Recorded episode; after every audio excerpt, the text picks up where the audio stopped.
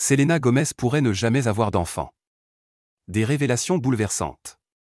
Selena Gomez se livre comme jamais dans son documentaire, My Mind Me, disponible depuis vendredi 4 novembre 2022 sur Apple TV. Dans le cadre de la promotion de son film très intime sur sa vie et carrière, la chanteuse a accordé une interview au magazine Rolling Stone. L'interprète de Atouan Watitouan explique avec beaucoup de lucidité qu'elle ne pourrait probablement jamais avoir d'enfant. Des troubles de la fertilité causés par le traitement qu'elle prend pour soigner sa bipolarité. C'est quelque chose qui me pèse beaucoup dans ma vie. Si je dois avoir des enfants, j'en aurai. Explique-t-elle en restant positive. Selena Gomez et son chemin difficile. La superstar américaine a été diagnostiquée bipolaire en avril 2020.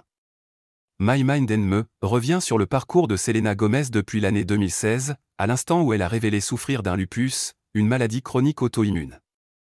La chanteuse avait par la suite fait une pause dans sa carrière avant de subir une transplantation de rein.